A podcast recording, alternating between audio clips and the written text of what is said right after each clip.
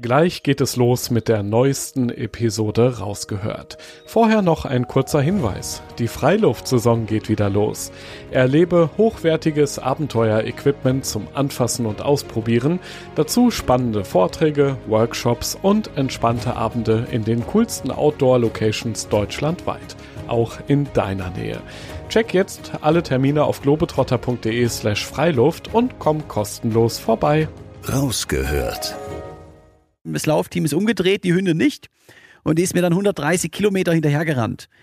Und äh, kam aufs Fernsehen und hat sie besucht und ähm, danach äh, wurde ich dann als deutscher Forrest Gump in, äh, ja, in Mexiko eine richtige nationale Berühmtheit. Ja, da war einfach viel Verrücktes dabei und ich natürlich auch als Filmemacher bin auch happy darüber, dass das so gekommen ist. Wann hat man schon mal die Chance, alleine in Dubrovnik zu stehen, weil niemand reisen darf? Wir waren die einzigen Touristen in Norwegen, weil die Grenzen zu waren. Das ist eine Zeit, die möchte ich als Erlebnis nicht mehr nicht missen, während der Pandemie um die Welt zu reisen. Da, wo andere an ihrem Limit sind, fängt Jonas Deichmann erst an. In dem Moment, wo andere bei krassen Minuswerten zittrig die Kamera zur Seite legen, startet Markus Weinberg erst mit der Aufnahme. Die zwei sind einfach ein perfektes Abenteuerduo und erzählen heute ihre Geschichte vom Triathlon um die Welt und vom Begleitfilm. Jonas, den kennt ihr schon aus Episode 28, da hat er zum ersten Mal seine Geschichte erzählt. Solltest du seinen Namen heute zum ersten Mal hören, empfehle ich dir auf jeden Fall zuerst noch einmal die Episode 28 als erstes zu hören. Sie ist in den Show Notes verlinkt. Heute in dieser Live-Episode von der Freiluft in Dresden ist eben auch Regisseur Markus mit dabei, der einen Teil dieser wahnsinnigen Reise auf dem Rad als Kameramann begleitet hat. Ich will von den beiden wissen, wie sie Extremsituationen gemeistert haben, wie sich so ein Abenteuer überhaupt zu einem Film verarbeiten lässt und wie sie heute auf diese Weltumrundung mitten in der Corona-Pandemie zurückblicken. Ich bin Joris, Reisereporter bei Globetrotter und treffe in diesem Podcast beeindruckende Menschen, die das Abenteuer in der Natur suchen, die eine ganz besondere Geschichte haben, von denen wir lernen können und die Lust aufs Reisen machen, auf das Draußen erleben. Live heute mal wieder vor Publikum hier im wunderschönen Ferienpark Bad Sonnenland. Ich würde mal sagen, ja, ist okay. Bestes Freiluftwetter auf jeden Fall. Die Sonne scheint zwar nicht, aber es ist schön trocken und angenehm draußen. Hier läuft ja das Festival von Globetrotter. Deswegen auch direkt an euch beiden die Frage, habt ihr schon ein paar Sachen ausprobiert hier draußen? Wart ihr unterwegs schon? Ähm, da ich ja Heimspiel habe und hier schon des Öfteren war, ich habe die letzten Jahre schon ganz viel ausprobiert. Mhm. Ähm, mit Kind und Kegel hier schon Boot gefahren und alles mal so probiert. Deswegen heute haben wir uns mal auf unsere Kernkompetenz hier konzentriert, sind eine Runde mit den Gravelrädern unterwegs gewesen. Ähm, das war für, für jedermann zum Teilnehmen. Ähm, was haben wir noch gemacht? Wir hatten so einen Bikepacking-Workshop gerade mhm. eben noch gegeben am Veloheld-Stand, ähm, eine Fahrradmarke hier aus Dresden. Und ja, da haben wir uns schon gut zu beschäftigen gewusst. Ja, ich bin heute Morgen erst aus Frankfurt gekommen, habe da gestern noch einen Vortrag gehalten. Und äh, daher für mich kein, kein, keine Gravel-Runde dieses Mal, ähm, sondern ja, ein gutes Mittagessen und der Bikepacking-Workshop. Aber ich war ja schon bei einigen Festivals und habe da auch mal Stand-Up-Paddling und so Sachen ausprobiert. Das ist immer, ist immer ganz, ganz nett, weil es einfach äh, immer, immer tolle Locations sind und auch, ähm, ja, kann man einiges ausprobieren. Stimmt, letztes Jahr in Hamburg auf der Freiluft, da waren wir auch Bootfahren auf der Alster zusammen. Genau, das war gut. ja, ihr habt sowieso einiges schon gemeinsam erlebt, wollen wir auch heute drüber sprechen. Ja, und am Anfang wollen wir euch natürlich noch ein bisschen genauer kennenlernen. Deswegen habe ich das gute alte Globetrotter-Profil auch heute mit dabei. Profil bedeutet kurze Sätze, ihr ergänzt und wir gucken mal, was dabei rauskommt. Ähm, Jonas, am Anfang, ähm, du hast ja schon ein paar Weltrekorde aufgestellt. Für dich wahrscheinlich das Normalste der Welt. An andere wahrscheinlich haben noch keinen Weltrekord. Gibt es jemanden mit Welt? Nee, kein, kein Weltrekord ansonsten. Ähm, was ist so der coolste Weltrekord, den du hast? Äh, ganz klar, der Triathlon um die Welt, das ist mein, mein Lieblingsprojekt. Das war einfach ein ja, unglaubliches Abenteuer. Markus, du bist ja Filmnerd, musst aber auch sportlich sein, um alles gut mitfilmen zu können. Was für Sportart machst du so? Außer Radfahren. Ja. ähm, ich bin an Bergsteckerfamilie groß geworden, bin also in der sächsischen Schweiz mit quasi in, die, äh, in der Bofe groß geworden und immer am Festklettern unterwegs gewesen. Und die Kletterer sind ja immer so, machen alles. Fahrradfahren, Wandern, Skifahren, Klettern. Demzufolge, ähm, ja, eigentlich seit ich denken kann, ist Outdoor so, gehört das zu meinem Leben. Sprechen wir kurz über dein Equipment. Ähm, welche Kamera hast du am liebsten dabei? Was ist so dein kleines Schätzchen? Ähm, naja, es ist so ein bisschen mit dem ja geprägt wird. Ich, wir haben, äh, also ich hatte mit der Panasonic angefangen und bleib, bin dabei geblieben. Am Anfang GA4, dann GA5, jetzt ist es die S1H, also die, ähm, also die erste Vollformatkamera. Aber wenn man so unterwegs ist wie mit Jonas, ist es besser, zumindest für Technik-Nerds, mit einer Halbformatkamera zu drehen. Ähm, genau. Also da ist man, hat man eher diesen dokumentarischen Look noch und ja, das also, ich drehe gern mit Panasonic. Jonas, äh, die krasseste Kälte, die größte Hitze, die du je erlebt hast? Also die größte Hitze, Hitze definitiv in der Sahara. Das waren äh, über 50 Grad und Boah. da gibt es keinen Schatten. Ja. Und äh, krasseste Kälte, ich bin mir gar nicht so sicher, ob das in Sibirien war, wo ich da im Winter durchgeradelt bin, oder mal in, äh, in Schweden, wo ich auch mal gelebt habe und auch im Winter Radfahren war. Aber ich würde sagen, da nähern wir uns den minus 30. Markus, gemeinsames Abenteuer ist ja fast wie eine Ehe, würde ich jetzt mal behaupten. Deswegen, welche Eigenschaften von Jonas sind besonders angenehm und viel spannender, welche nerven? Ja, tatsächlich hat es eine Entwicklung gegeben während dem Triathlon um, der, um die Welt. Ähm, und zwar, die Nächte von Jonas sind immer kürzer geworden. Und als wir so ein regnerischer Tag war, ähm, sind wir an den Supermarkt gekommen. Ich sage, ich hol mal, ich gehe mal rein, hol was. Jonas stand zitternd und nass draußen. Als ich nach 20 Minuten aus dem Supermarkt rauskam, stand er immer noch zitternd draußen mit dem Handy in der Hand. Das heißt, ähm, der ist quasi den ganzen Social Media Anfragen eigentlich nicht mehr Herr geworden. Ähm, hat dann zum Schluss eigentlich kaum noch geschlafen, weil das natürlich jeden auch recht machen wollte. Und wenn man in so einem Flow ist und so ein Projekt so erfolgreich wird, und ähm, das hatte Jonas dann aber auch irgendwann selber erkannt. Das war wirklich, das konnte man vom ersten Tag an, wo man eigentlich mit Jonas immer sprechen konnte, so war das bis zum Schluss, war das ein Ding, das sieht man, das ist ja ein schleichender Prozess, hat man wirklich gemerkt, wie krass viel Arbeit das ist. Ähm, ähm, was da hinter den Kulissen passiert und dass Jonas selbst in Sibirien aus dem Zelt heraus noch bis nachts um zwei nach 250 Kilometer im Sattel dann halt noch stundenlang äh, äh, Medienanfragen beantwortet. Das ist schon eine große Leistung, das über Monate und Genau, das ist vielleicht eine Sache, die man dann, wenn man dann noch lange gemeinsam unterwegs ist, einem auf die Nerven geht. Ihr kennt das sicher alle auch, wenn man irgendwie im Abendbrot sitzt und der Partner oder so spielt dann noch stundenlang am Handy, dann könnte man einfach sagen, Schluss jetzt! genau. Wie ist es bei dir? Du darfst natürlich reagieren. ähm, ja, es ist natürlich der, der Job gewesen und äh, ich habe an dem Punkt beim Triathlon um die Welt hat sich ja bei mir äh, gerade dann in Mexiko alles irgendwie verzwanzigfacht, dann Medienanfragen und allem und man muss dann erstmal die Strukturen im Hintergrund auch schaffen. Und äh, das war so das Wichtigste, was ich auch gelernt habe in den letzten zwei Jahren.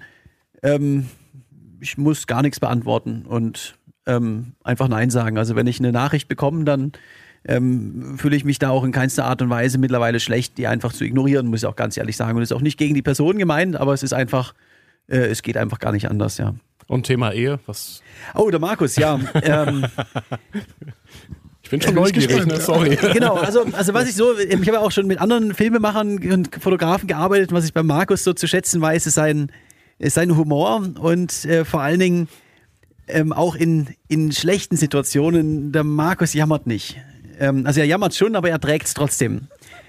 Und äh, das ist aber auch so eine, ein Grund optimistische Haltung und das ist so bei Abenteuern ähm, einfach, einfach richtig toll. Apropos Abenteuer, wollen wir mal reinstarten, über den Film sprechen? Das Limit bin nur ich. Ich glaube, viele haben den gesehen, auch diesen geilen Trailer, den man sehen kann, auch frei im Internet. Ansonsten kostet der Film Geld. Vorab die Frage, Markus, ihr habt euch ja vorher schon gekannt oder, oder habt ihr euch durch dieses Projekt erst kennengelernt, so richtig? Ja, ganz unromantisch. Jetzt kommt's. ja, ähm, tatsächlich über einen Dresdner Kollegen, der hier ähm, Vertreter für eine, für eine Sportfirma ist, auf der Eurobike, der weltweit größten Fahrradmesse in Friedrichshafen. Und dann, man trinkt halt viel Kaffee an, ja, auf so einer Messe. Und dann meinte er, ja, kennst du den Verrückten da hinten mit dem Bart, der da läuft? Sagt, nee, wer ist das? Naja, der hat so ein paar Weltrekorde gemacht. Sagt, ja, noch nie gehört. Naja, ähm, ja, der soll ganz nett sein. Ihr müsstet mal quatschen, ihr würdet euch bestimmt verstehen. Wir haben irgendwie, wie der Zufall so will, Jonas war weg, aber ich hatte eine halbe Stunde später einen Vortrag auf der Bühne. Und Jonas kam dann gerade von der Bühne, hatte sein Vortrag war wohl gerade fertig. Und dann haben wir mehr oder weniger uns die Mikrofone übergeben und haben einfach so zwei, drei Minuten gequatscht. Und mhm. dann sagte er, ja, morgen gehe ich zu meinem Weltrekord Cape to Cape, also von Nordnorwegen nach Südafrika. Und irgendwie von dem Tag an haben wir dann täglich hier WhatsApp äh, hin und her geschrieben. Selbst als er hier irgendwo in, in, Sudan in der Wüste war, kam trotzdem jeden Tag die WhatsApp. Und ja, dann haben wir eigentlich schon dieses Projekt besprochen. Und irgendwie, seitdem sind wir eigentlich immer in Kontakt. Und ähm, ja. Ich meine, Jonas, du bist ja schon länger Abenteurer, hast schon viel vorher erlebt und äh, seit dem Studium eigentlich so die Welt erkundet parallel. Das haben wir auch in einer anderen Podcast-Episode schon besprochen. Und man kann ja sagen, Markus war so das passende Puzzleteil an der Stelle. Du, der Abenteurer, der die Geschichte bringt, der Bock auf Abenteuer hat und jemand, der es dokumentiert. Weil ich glaube, das hattest du ja auch von Anfang an so ein bisschen, ja, zumindest Bock drauf, ne? dass es auch erhalten bleibt für die Nachwelt, was du so erlebst. Ähm, absolut. Also ein, ein, richtig guter Dokumentarfilm und auch ein Buch ist ähm, zum einen richtig toll, kann man später nochmal anschauen und ähm, ist was äh, für mich auch was, äh, was einfach bleibt. Und ähm, ja, war immer das Ziel, mal was, was richtig Gutes zu machen.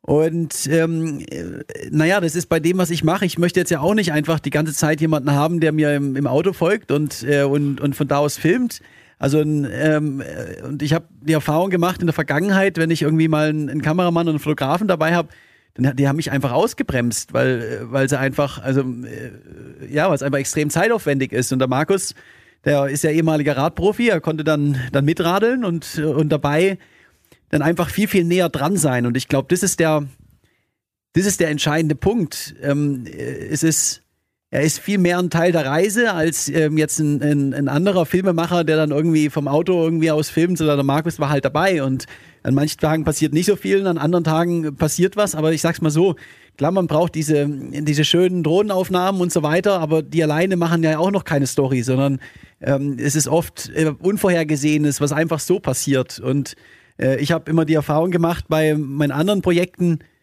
äh, naja, die Filmemacher haben immer 80 Prozent von den interessanten Sachen verpasst, mhm. weil sie halt gerade irgendwo anders waren. Und ähm, der Markus war halt irgendwie gerade an meinem Hinterrad und dann ist die Kamera schnell draußen. Also das hat, hat super gepasst.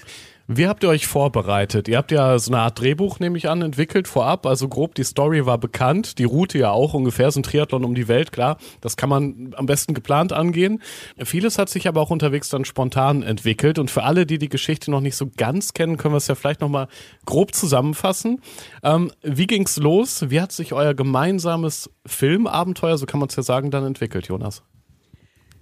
Ja, dann fange ich mal an mit äh, letztendlich der Reise an sich. Äh, Triathlon um die Welt, äh, ziemlich genau die 120-fache Ironman-Distanz. Und äh, da bin ich in München gestartet. Bin erst über die Alpen geradelt nach Kroatien, dann bin ich da die, die kroatische Küste entlang geschwommen bis nach Dubrovnik. Und ähm, danach hat sich die Route so ziemlich verändert, weil es halt mitten in der Pandemie war. Ich wollte ursprünglich über ja, Türkei und dann Iran, Pakistan, Indien, Südostasien radeln und ähm, das ging dann natürlich nicht. Und ich bin dann über Osteuropa, Ukraine und Russland an den Pazifik geradelt und dann bin ich auch nicht in die USA reingekommen, sondern bin stattdessen durch Mexiko gerannt und ähm, ja, von Portugal nochmal 4000 Kilometer ausradeln, dann wieder nach München zu, zurück. Also das, ähm, die Route hat sich auch äh, ja von Tag eins an ähm, ich glaube, es war tatsächlich Tag 1, wo dann, wir sind gerade die, nee, Tag 2, da ähm, gab's, wurde dann Tirol zum Hochrisikogebiet erklärt und äh, wir mussten bereits die Route umplanen. Also es war auch ein, ein Projekt, wo der, der beste Plan einfach in der Praxis ähm, in keinster Art und Weise äh, funktioniert. Und das macht es am Ende auch spannend. Irgendwie ging es immer weiter und äh, ja, filmtechnisch war das natürlich dann auch eine, eine riesen Herausforderung, weil man konnte nicht so genau planen, da und da bin ich dann und ähm, dann kommt da wieder ein Highlight. Meine Route hat sich verändert und auch für ähm, filmtechnisch äh, Visum zu bekommen und so Sachen, das war ja auch alles eine, eine, Herausforderung. Also in der Hinsicht hat sich auch sehr viel verändert. Wie, wie, viel war vorab schon geplant und wie viel hast du auch spontan tatsächlich, wie Jonas gesagt hat, die Kamera raus, jetzt wird spannend, da muss ich draufhalten? Also wir, ähm, der erste Schritt war für mich ja erstmal eine Produktionsfirma zu finden, die das mit mir gemeinsam macht. Also ich bin als Regisseur ähm, natürlich auf die Geschichte aufgesprungen und gesagt, okay, das kann ich mir gut vorstellen. Es war auch klar, dass wir das so nah gemeinsam machen, wie Jonas das gesagt hatte. Und dann haben wir uns mit der Produktionsfirma hingesetzt und haben erstmal geguckt, was für ein Etat haben wir zur Verfügung, wie viel können wir überhaupt reisen, ähm, wie können wir das überhaupt auf die Beine stellen.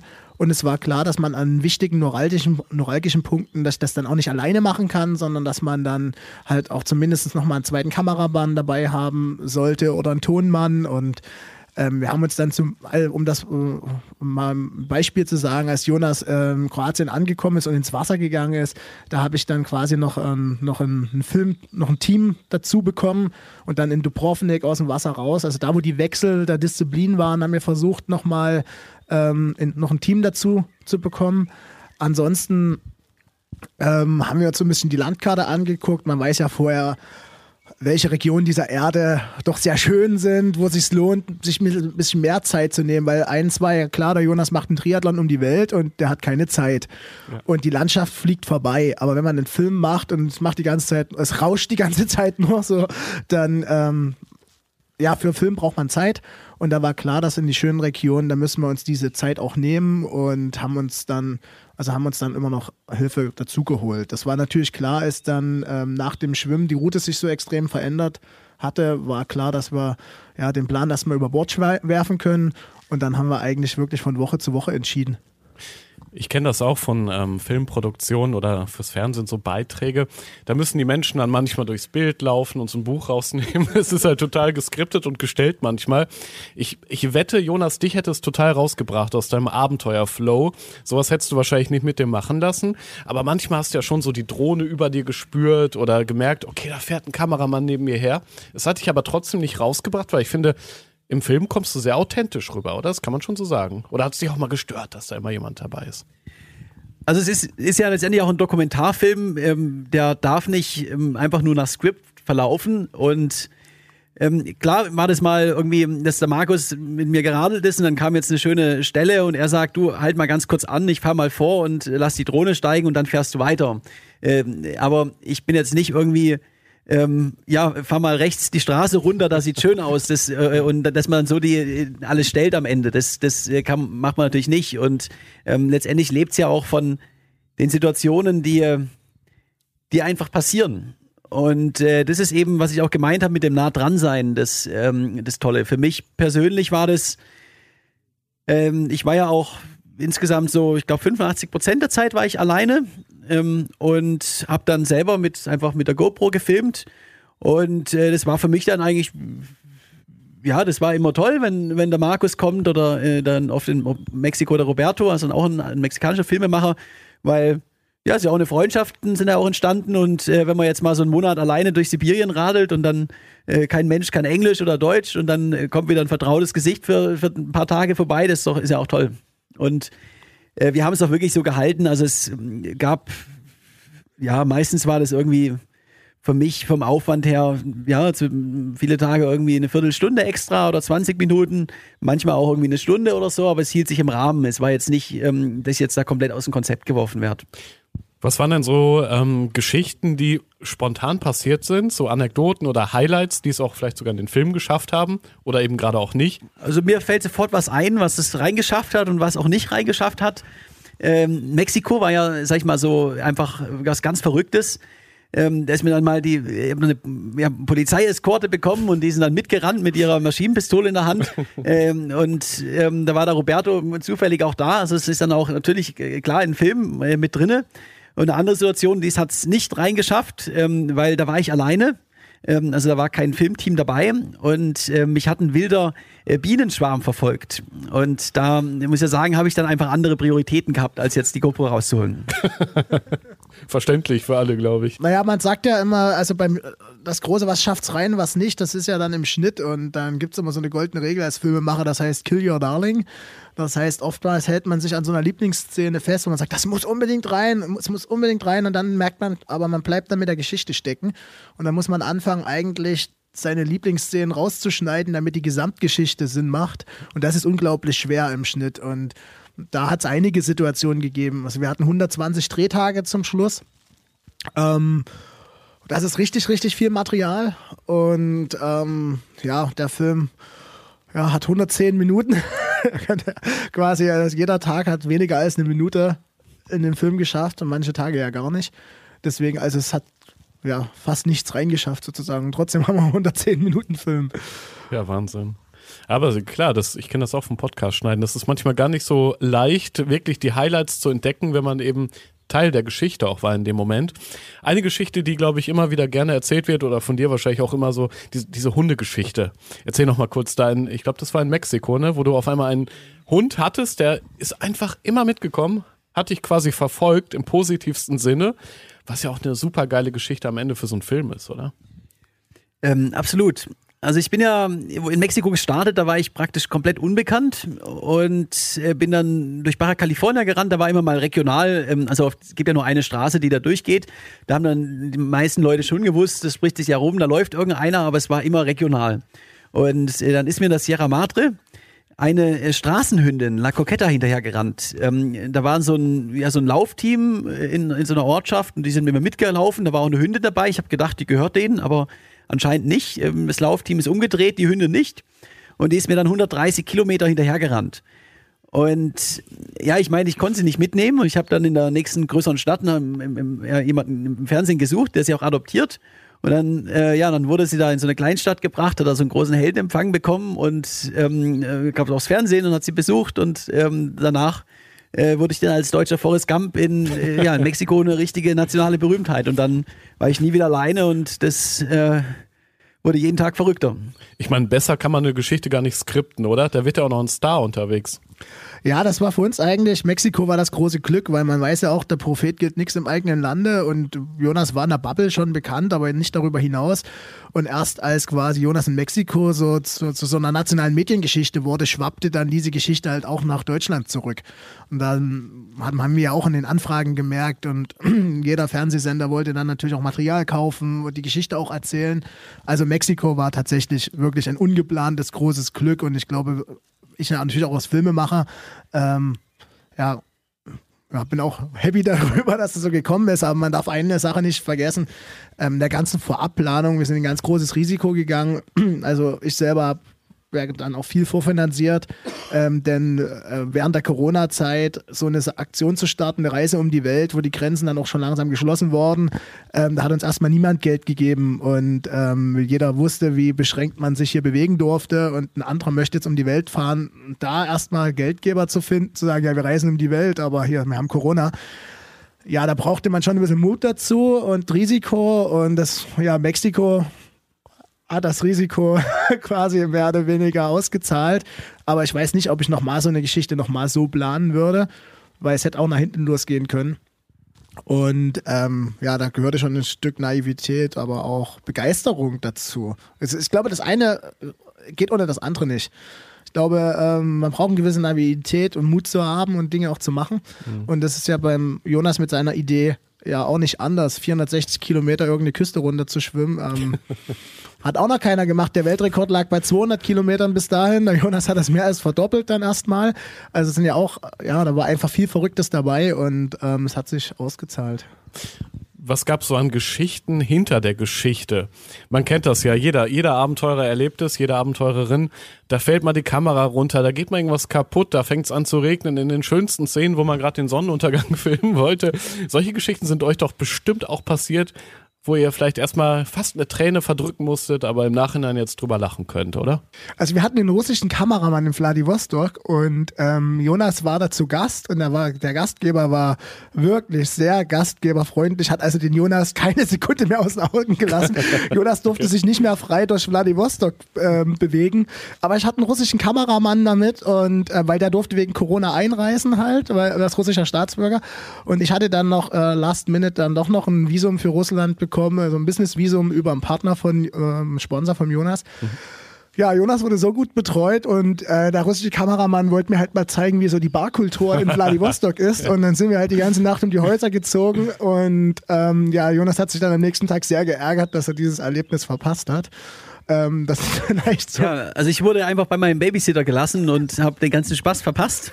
Du warst in guter Betreuung, in bester Betreuung. Beste Betreuung. okay. Ähm, wenn man uns im Nachhinein den Film dann nochmal anschaut, ich springe jetzt mal schon ein bisschen auch zum Ende, ähm, seid ihr heute stolz? Weil ich meine, das Ding ist erfolgreich. Ne? Es hat euch Ruhm gebracht, auch, auch Geld durchaus. Ne? Ihr habt äh, Lizenzen verkauft. Wie guckt ihr heute auf diesen Film, der in München begann, in München endet und eine runde Geschichte geworden ist?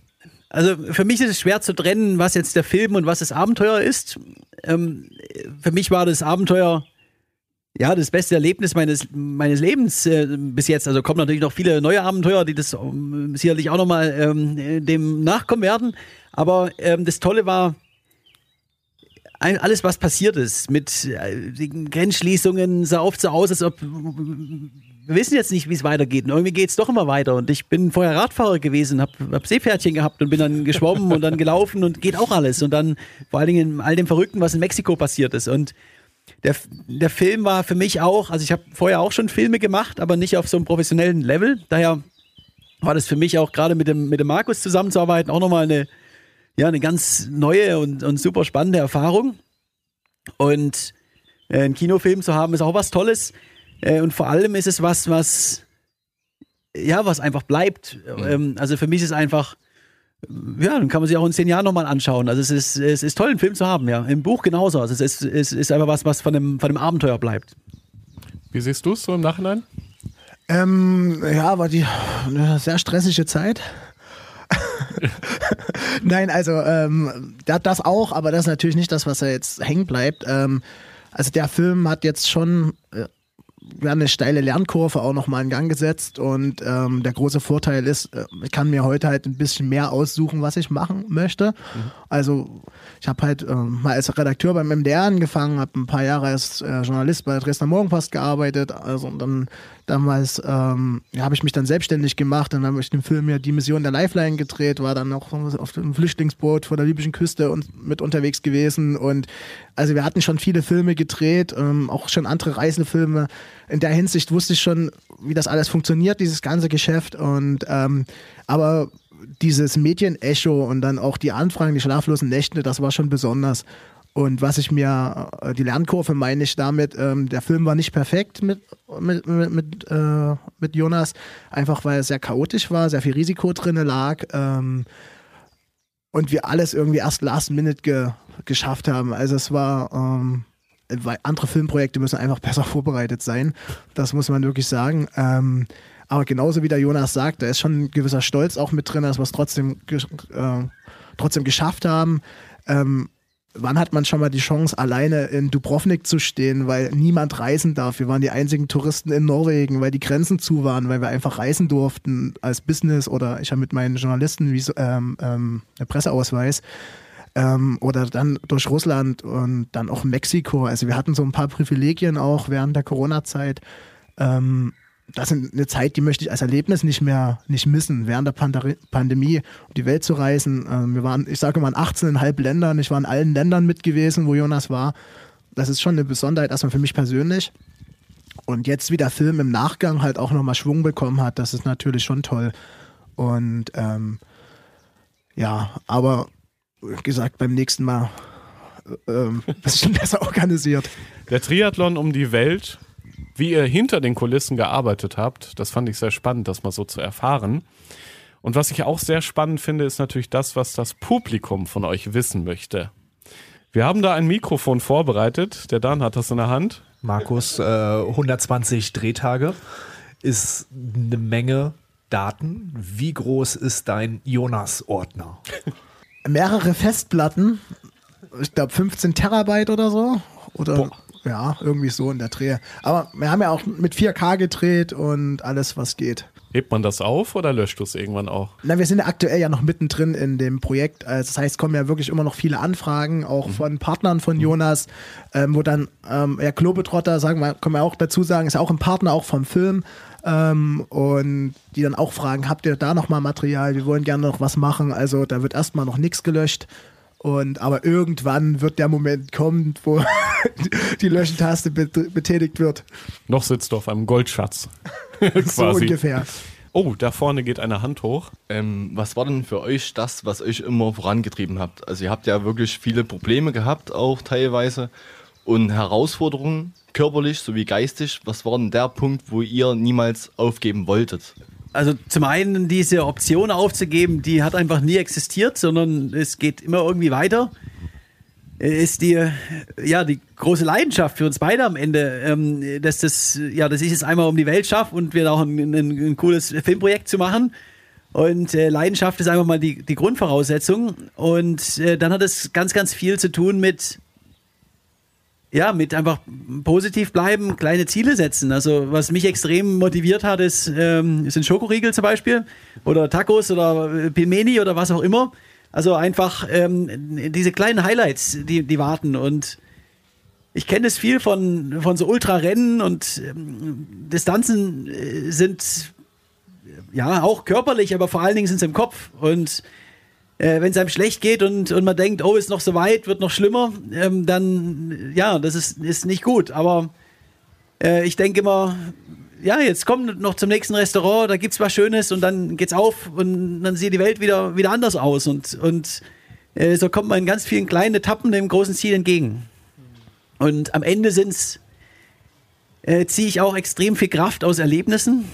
Und äh, das sind äh, Mexiko zum Beispiel, ja, wo ich einmal dann, dann warm gelaufen war, wo, war und mit die Hündin getroffen habe und das so eine, eine riesen News-Story in Mexiko war. Ich habe ja gar keine, gar keine Zeit gehabt, äh, an Müdigkeit zu denken oder irgendwas. Oder, weil ich, ich habe ja halb Mexiko als Animationsteam hinter mir gehabt und ähm, und äh, habe die ganze Zeit an irgendwas anderes gedacht und das wäre was Lustiges passiert und da habe ich überhaupt nicht mit gerechnet und äh, ups, der Marathon ist schon wieder geschafft und ähm, einer weniger und, und irgendwann war ich da seine Trefferquote erhöhen. Ja, und Jonas das Glück gehabt mit den Frauen, die Hündin, dann die Liebesgeschichte in Mexiko. Also die meisten Frauen kamen hinterher, dass die Liebesgeschichte noch war. Was war denn mit der Freundin? Also deswegen, ähm, deswegen ist der Film auch aus der Sport-Community auch rausgekommen, weil sie dann doch irgendwie auch menschlich war und ähm, ja. Gab es auch so Momente, wo ihr gemeinsam richtig gelitten habt? Oh ja, als ich Jonas seine Ammoniakfüße in seinem Einmannzelt in meinem Gesicht hatte, ja. oh Gott. Also ich habe den, hab den Markus, ähm, der war auch nicht besser. Aber äh, ich sag's mal so, wenn man, wenn man 14 Monate um die Welt reist, ähm, dann hat man auch andere Prioritäten. Aber äh, es stimmt schon, also der Markus, meistens kam er immer, wenn das, äh, wenn das schöne Wetter kam. Aber wir hatten tatsächlich auch in, in Ostsibirien mal äh, ein paar Tage, da hat es halt irgendwie Dauerregen und so drei, vier Grad gehabt, da hat er, äh, da hat er auch mitgelitten. Ähm, so mental die Herausforderung zum Beispiel so wie in der Türkei, wenn man jetzt überhaupt nicht weiß, wie es weitergeht und ob man jetzt ein Visum bekommt oder nicht.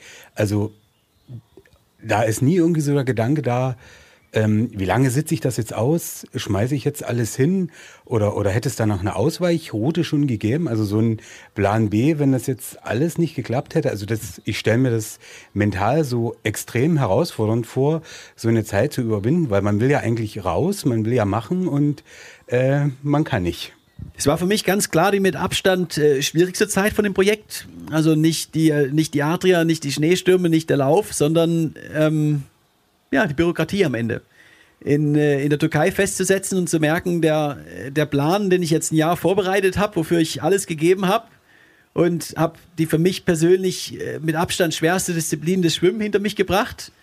Äh, und dann äh, stecke ich wegen der Bürokratie fest. Also ähm, extrem schwierig damit umzugehen. Und ja, man bringt nichts, außer man wird, geht, kommt dann so eine negative Spirale rein. Das heißt, auch da ähm, ja, auf das konzentrieren, was ich beeinflussen kann. Ähm, ich bin nicht in der Politik, ich kann jetzt hier nicht die, die Grenzen aufmachen, aber ähm, vielleicht ja, kann ich an einer Ausnahmegenehmigung arbeiten oder kann eine Alternativroute planen und ähm, irgendwie irgendwie geht es ja immer weiter.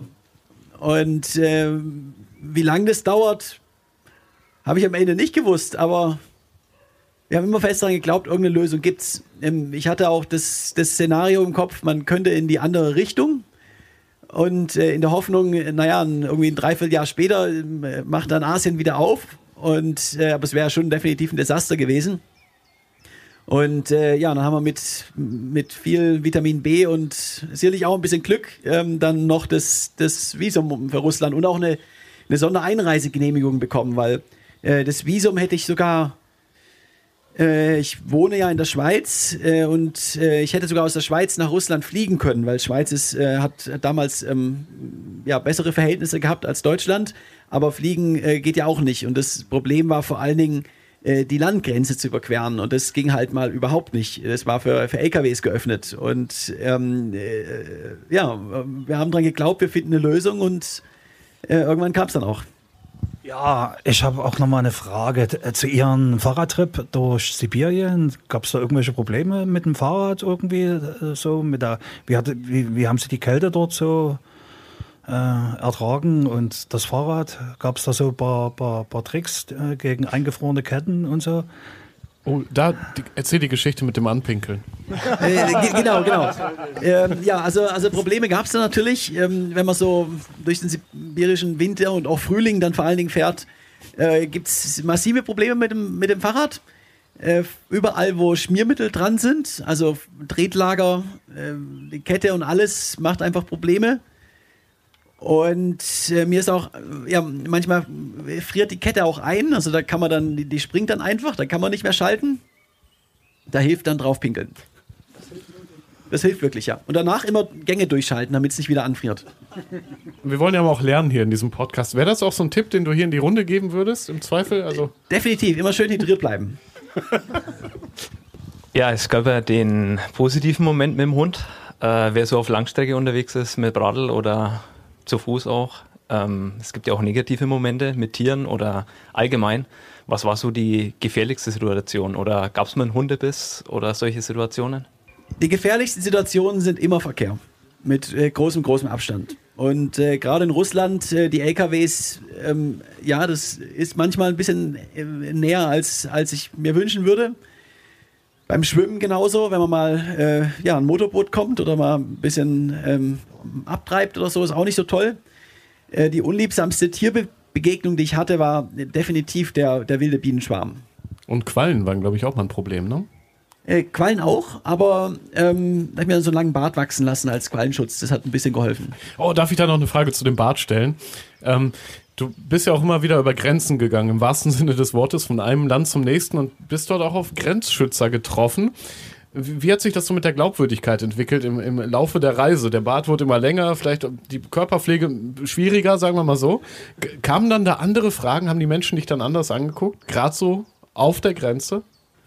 Also es waren ja auch viele Grenzen während der Pandemie für Touristen komplett geschlossen und ich war Geschäftsreisender. Wenn man dann so mit langem Bart und auf dem Fahrrad äh, ohne Dusche ankommt und sagt, ja, ich bin ja auf Geschäftsreise, ich muss mal da und dahin. ähm, aber so war es ja auch. Also Ja. ähm, so war es auch.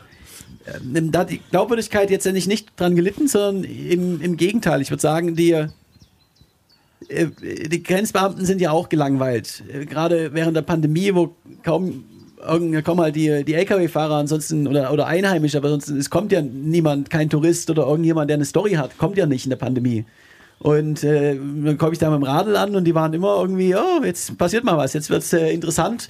Äh, die waren immer nett und freundlich, ja, ganz egal in welchem Land. Die nächste Frage aus dem Publikum. Noch was Praktisches. Wie planst du und organisierst du die Verpflegung? Also bist du da spontan und vertraust darauf, dass alle 30 Kilometer spätestens was zum Einkaufen kommt? Hast du eine Notreserve, wenn du so lang Fahrrad fährst? Wie machst du Frühstück?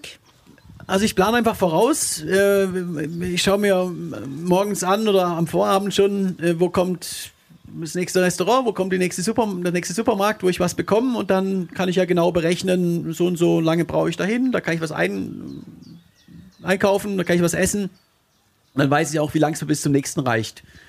Und ähm, das dann einfach so, ja, so machen. Und ich bin immer ein Fan davon, von äh, nicht zu schwer unterwegs sein. Also ich habe natürlich immer irgendwie ein paar Schokoriegel dabei, aber ähm, ich möchte es schon leicht halten. Also ich tue jetzt nicht zwei Tage Verpflegung mit mir rumschleppen, sondern ich gucke immer, äh, dass es gerade so reicht. Und ja, und da einfach schneller fahren, dann äh, schafft man auch längere Distanzen. Und die größte Herausforderung war das Schwimmen, bei was Essen angeht, weil äh, Distanzen sind ja auch immer relativ zu meiner Geschwindigkeit. Selbst in Sibirien äh, gibt es meistens alle 100 Kilometer irgendwas. Äh, es gibt dann in Ostsibirien mal so ja, 150, 180 Kilometer, wo nichts kommt an Verpflegung. Das schaffe ich aber immer noch an einem Tag. Also ich hatte keinen einzigen Tag in Russland oder auf der gesamten Radstrecke hatte ich keinen einzigen Tag, wo ich nicht mindestens einmal an äh, was Essbarem vorbeigekommen bin. Und ich kann es berechnen, weil selbst bei Gegenwind, ähm, selbst bei Dauerregen komme ich ja vielleicht ein bisschen langsam, aber ich komme immer noch voran. Also ich kann es berechnen. Beim Schwimmen, äh, naja, wenn jetzt, ich musste ja in meinen Häfen schwimmen und dann dort aus dem Wasser und zum Supermarkt laufen und an derselben Stelle zurück ins Wasser. Wenn jetzt der nächste Hafen, der nächste Supermarkt aber 25 Kilometer weit weg sind, das sind zwei, das sind zwei Tage. Und äh, wenn es eine Strömung gibt oder der Wind plötzlich von vorne kommt, dann sind es drei Tage. Also das war so äh, logistisch gesehen das mit Abstand schwierigste. Wie viel Zeit hast du investiert in die Planung äh, im Voraus, also bevor du die Reise angetreten hast sozusagen? Es war etwa ein Jahr, bis es dann losging, von der Idee bis, bis es dann die Startlinie ging. Ähm, da war ich natürlich nicht die ganze Zeit in der Planung drin, sondern ich habe relativ schnell, sage ich mal, so eine, eine grobe Idee gemacht und äh, überlegt, geht es oder geht es nicht. Damit meine ich vor allen Dingen die Logistik, ist es machbar? Äh, was die Distanzen, das Körperliche angeht, ähm, bin ich einfach der Überzeugung, wenn ich ja, fünf Kilometer schwimmen kann, kann ich auch 450 schwimmen, dauert ein bisschen länger. Und beim Laufen äh, genau dasselbe Prinzip. Und da muss man schauen, aber äh, ja, wenn Grenzen zu sind, dann äh, kann man da nur begrenzt was machen. Also es ging vor allen Dingen und Schwimmen gegen, den, gegen die Strömung geht auch nicht. Also es muss sehr schnell entscheiden. Und äh, dann ging es ja in die detaillierte Planung und vor allen Dingen aber so Sachen wie äh, Floß zum Beispiel. Also das Floß ist eine Sonderanfertigung, sowas gibt es nicht im Laden zu kaufen. Ähm, da habe ich mich mit äh, meinem Ausrüster Ortlieb getroffen. Ähm, wir haben diskutiert, okay, was, was brauche ich? Dann haben die mir einen Prototypen gebaut, dann, ich, dann wurde der getestet und dann äh, gibt es da Verbesserungen und äh, bis es dann steht, weil es ist natürlich was, äh, ja, ich kann jetzt nicht in die Adria und merke, oh, mein, mein Floß ist undicht oder geht nicht und das muss man vorher testen, so Sachen und das dauert und äh, genauso auch mit dem, mit dem Fahrrad, dann sind wir noch in der Kältekammer von der Deutschen Bahn gewesen, um nochmal ähm, für Sibirien zu testen und äh, vor allen Dingen aber das Administrative dahinter, also den, den Film, Medien, Sponsoren und so Sachen, ähm, muss ja auch alles organisiert werden. Und das, das dauert einfach, ja. Ein Triathlon um Deutschland hast du auch noch fix gemacht? Äh, genau, das war noch der, die letzte Vorbereitung. Und äh, da bin ich dann, ich glaube so fünf, sechs Wochen bevor es dann um die Welt ging, habe ich nochmal einen Triathlon rund um Deutschland gemacht. Immer der Grenzen entlang durch den Bodensee geschwommen und dann im Uhrzeigersinn gerannt und ge äh, gelaufen, äh, geradet und dann gelaufen war dann 16-fache ähm, Ironman-Distanz. Und das war ja einfach, wenn ich durch den Bodensee schwimmen kann, dann geht es auch durch Mittelmeer. Ähm, wie viele Schuhe hast du verbraucht auf deiner Laufdistanz? Und wie hast du das logistisch gemacht? Ich habe äh, elf Paar Schuhe verlaufen. Und äh, logistisch gesehen ähm, habe ich, glaube ich, 15 Paar in Tijuana gehabt, also wo es losgeht in Mexiko und habe die dann in, äh, in, ja, in kleine ähm, Päckchen unterteilt. Ich hatte normalerweise drei Stück dabei, also ähm, eins an und zwei im Anhänger. Und äh, so alle 1500 Kilometer ähm, haben dann äh, ja, drei neue Schuhe ge gewartet. Du hast ja in Summe ganz grob 14 Monate Sport am Stück gemacht. Hast du irgendwann körperlich gemerkt, dass dich das einfach von der äh, Belastung so, was so akkumuliert über die Zeit oder auch in Gelenken oder ähnliches, dass dich das einfach, ja, dass dich das mitnimmt oder dass du irgendwie eine Auszeit brauchst? Also prinzipiell würde ich sagen, dass der Trainingseffekt höher war als der Ermüdungseffekt. Und da muss man ein bisschen unterscheiden bei den Distanzen, äh, bei den Disziplinen. Beim Schwimmen und beim Radfahren, ich habe nie einen Ruhetag gemacht, aber es waren ja trotzdem Tage dabei beim Schwimmen, wo es einen Sturm gab, wo ich nicht ins Wasser konnte. Beim Radfahren, ähm, naja, die Grenzschließungen zwischendrin, wo ich gewartet habe.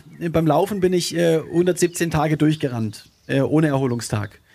Und wenn du mich jetzt fragst, warst du nach dem 117. Marathon, äh, nach dem 120. Marathon in 117 Tagen frischer als nach dem ersten, dann muss ich ganz klar sagen, ja. Ähm, Markus, du, es, du warst ja da, wo ich, die, ich glaube, die ersten zwei oder drei Marathons warst du dabei und ähm, ich bin ja gehumpelt, so abends ins Restaurant hoch und so. Ich konnte ja, ich konnte ja kaum noch laufen am Anfang. Und äh, am Ende, ja, ich bin die letzten Tage 50 Kilometer, der letzte Tag 65 Kilometer gelaufen. Ich war überhaupt nicht müde, es lief einfach. Also der, der, man kann sich erholen, wenn man 50 Kilometer am Tag rennt. Ähm, hat aber auch das, auch die Ermüdung hat sehr, sehr viel mit dem Kopf zu tun, weil solange ich fokussiert bin und eine Aufgabe habe, äh, solange es ist okay, da, da, darf man einfach nicht müde sein. Und, und ja, für mich ist es immer so, wenn dann der Kopf auch runterfährt, äh, dann kommt die Müdigkeit. Und für mich war das, ich bin angekommen in, in München am Ende, hatte dann erstmal, ich glaube drei Tage später war das Buch auf der Spiegel Bestsellerliste, dann kamen äh, Talkshows und Vorträge und alles. Ich hatte keine Zeit für, für Müdigkeit.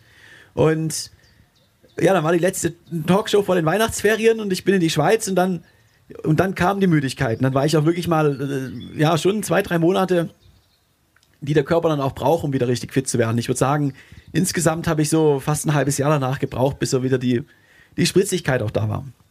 Was vielleicht auch interessant zu sehen war, dass der Jonas ja vom Körperbau dreimal komplett sich verändert hat. Also erst so Radfahrkörper, dann Schwimmkörper, also aus, hatte ja quasi oben keine Muskeln und dann ist er aus dem Wasser gestiegen nach zweieinhalb Monaten und sah aus wie ein Schwimmer. Und dann ist er ähm, ja 15.000 Kilometer Rad gefahren, ja, dann war das Kreuz wieder schmal, die Beine wieder dick. So, dann ist er gelaufen, ja, dann war aus dem kräftigen Jonas, da war nur noch ein Spargeltarzan übrig nach 117 Marathons und das war einfach, wie krass der Körper sich in diesem Jahr dreimal verändert und verformt hat das, äh, wenn man im Film darauf achtet, sieht man das auch sehr extrem.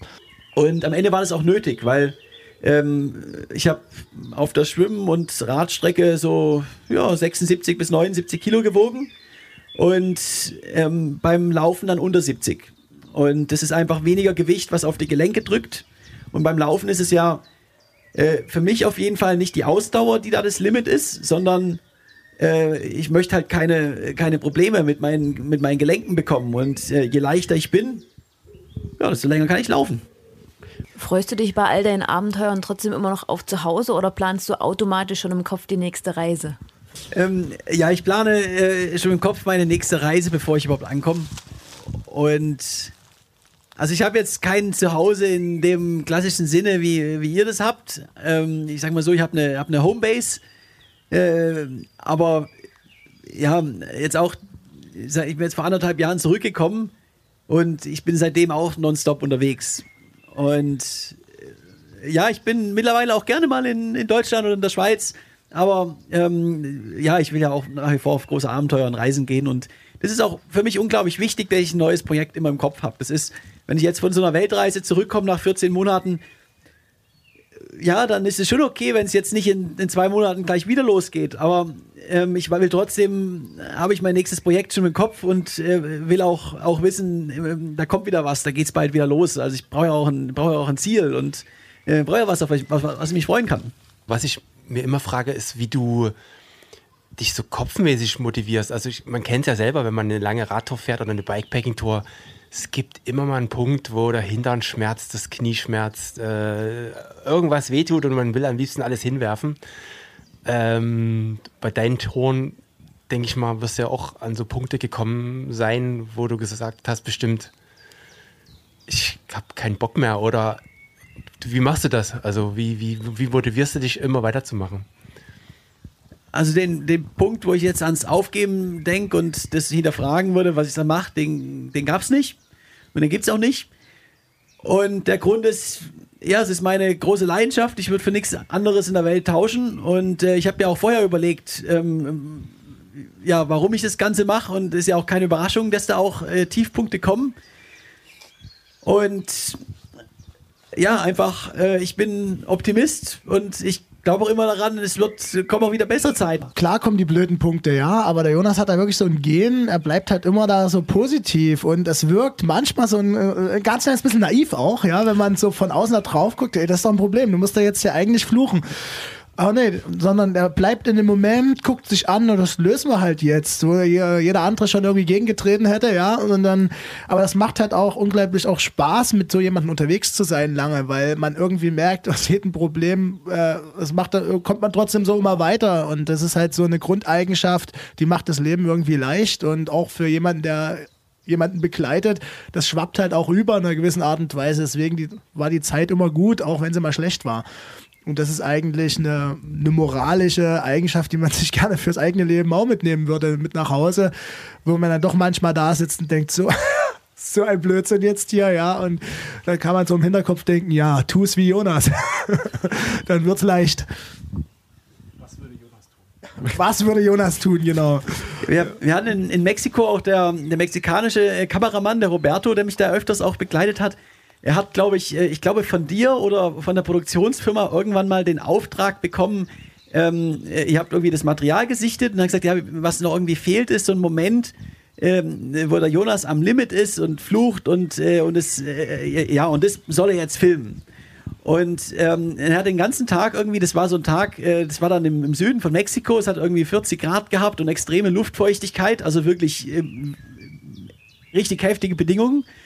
Und äh, ich bin irgendwie morgens gestartet, habe irgendwie noch ja, zehn Mitläufer gehabt, also auch richtige Ultraläufer teilweise.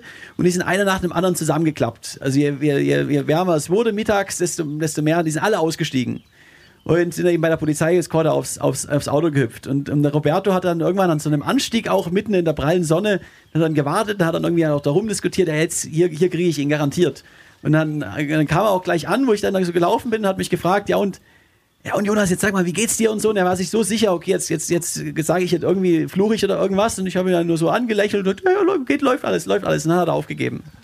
Gibt es etwas, was du auf jeder Reise immer dabei hast, auf was du nicht verzichten kannst? Sei es, keine Ahnung, Taschenmesser, Telefon, whatever. Ja, das ist ganz unromantisch. Ähm, das ist nämlich mein Handy, mein, meine Kreditkarte und mein, mein Pass, äh, weil ähm, mit diesen drei Dingen komme ich über alle Grenzen und ähm, finde den Weg und kann äh, bezahlen und alles andere ist tatsächlich ersetzbar. Es ist schon so äh, sehr äh, ein luxuriöses Ding, wenn man sich bewusst ist, was das für ein Privileg ist, ja, durch die ganze Welt zu kommen. Handy, Kreditkarte und ähm, Pass. Da weiß man schon, dass das mehr als die Hälfte der Menschheit nicht hat. Und das ist eigentlich schon eine sehr privilegierte Situation, in der wir hier sind. Also, das fällt mir gerade so auf bei der Antwort, ja. Also ein Pass, mit dem man auch reisen kann, vor allen Dingen, ja. Ja, sehr schön. Also was mir als Satz so hängen bleibt, dieses was würde Jonas jetzt tun? Ich glaube, das ist perfekt zusammengefasst. Eigentlich die, das ganze Gespräch heute auch. Man kann so viel von dir lernen, von eurem gemeinsamen Projekt vor allem auch. Und ich finde, die Geschichte auch hinter dem Film habt ihr sehr gut erklärt. Vor allem, Markus, vielen Dank auch, dass du uns mitgenommen hast auf die Reise, diese Filmreise. Und Jonas, dein Abenteuer ist nach wie vor natürlich so beeindruckend. Ich bin sehr gespannt, was da jetzt bald kommen soll oder vielleicht jetzt schon bekannt ist. Ja? Das nächste Abenteuer. Und ich hoffe sehr, dass wir uns dann bald schon wiedersehen und wieder hören hier im Rausgehört Podcast. Vielen Dank auch für die tollen Fragen an das Publikum. Vielen Dank. Vielen Dank.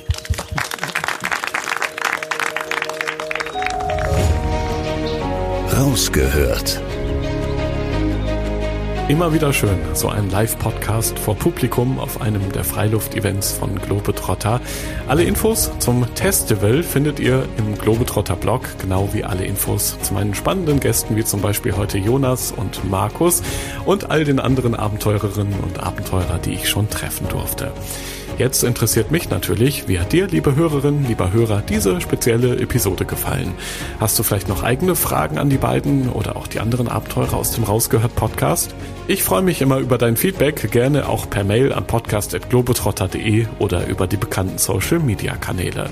Wenn du magst, empfehle diesen Podcast auch gerne deinen Freunden weiter oder lass eine Bewertung da. Das war die 51. Episode vom Rausgehört Podcast. Schon in vier Wochen bekommst du hier die nächste Folge. Bis dahin schau doch gerne mal im Blog zum Podcast vorbei. Den findest du auf globetrotter.de slash magazin. Ich bin Reisereporter Joris. Das nächste Abenteuer wartet schon.